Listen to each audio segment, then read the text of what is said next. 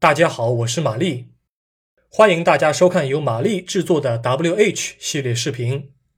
在这儿，W 代表 War 战争，H 代表 History 历史。本视频现在收录于战斗位置中途岛的 4K 导演版之中。欢迎关注我的微信公众号马哈拉什维里，以阅读该版本的重要说明。现在，请您静静欣赏。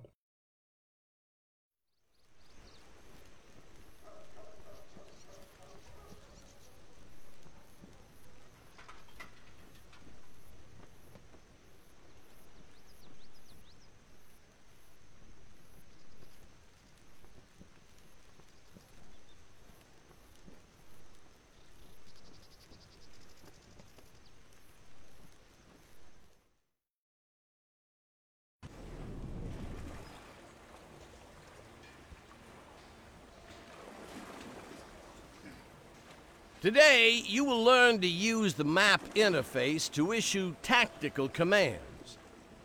Access the map screen now by pressing the Map button.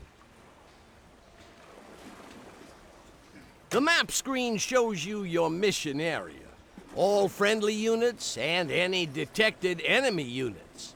Your selected unit is highlighted in yellow. This window shows you that unit. This window shows you a unit's target, or the unit that is beneath your cursor.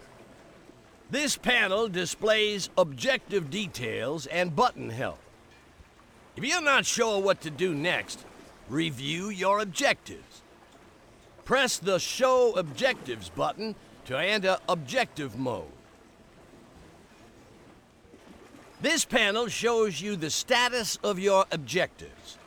A gray number means the objective is active. A green number means the objective has been completed. A red number means it has failed.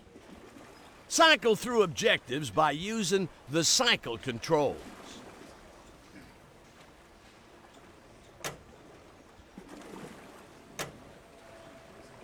Press either Cancel or the Show Objectives button to exit objective mode. Press the zoom key to zoom in.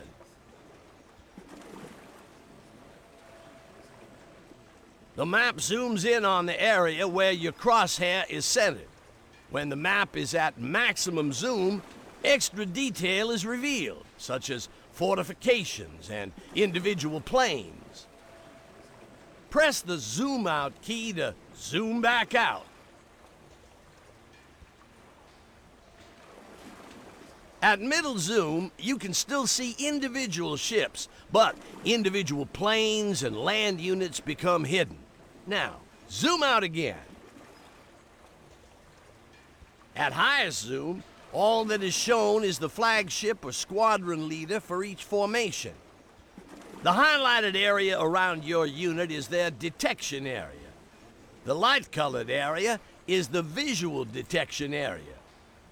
The darker colored area is the radar detection area. Units detected by radar are displayed as unknown. That is because all that is known about them is their position and type. Finally, the green area is the sonar area. Sonar is the only method of detecting a submerged submarine. The cursor is used to select units and issue orders. When you put the cursor over a unit, its details will display in the target window at the top left. Put your cursor over the Fletcher-class destroyer berthed next to your Clemson and press the Select Unit key to select it. Good, good. You can also use the crosshair to issue orders to your currently selected unit. Pressing the Move To key will order that Fletcher to move to a designated point. Order it to move to the yellow waypoint. The blue line shows you where it's going. As you can see, the Fletcher is obeying your orders. Your Fletcher has detected an enemy ship. Press the Move To key again to order it to attack. The red line indicates an attack order. That means your unit will move into range on the targeted unit and engage. A unit with an attack order will circle the enemy, firing until it sinks.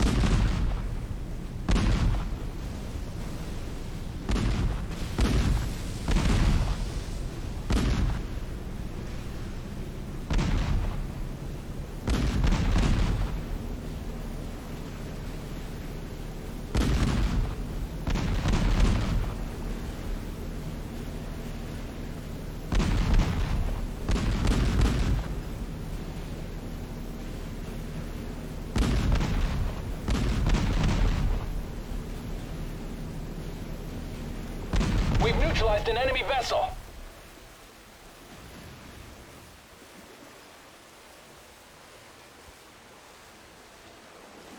Well done!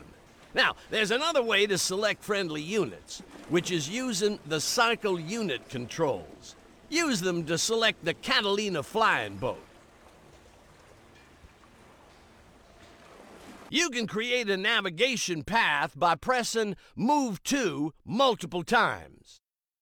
Give the Catalina a navigation path between those three waypoints, starting with waypoint 1 and ending with waypoint 3.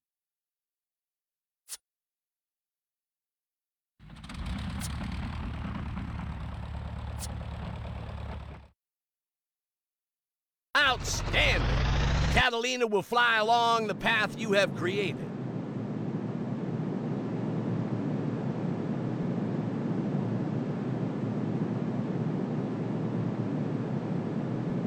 If you want to cancel a move or attack order, press the cancel key.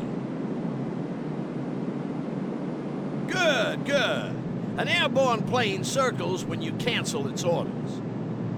Or you can tell it to circle one of your ships by using the Move To command. That command is useful for putting up CAP, or Combat Air Patrol, over your ships or land bases.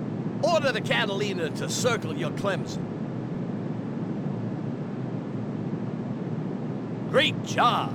You have completed the map tutorial. Press the map key to exit the map.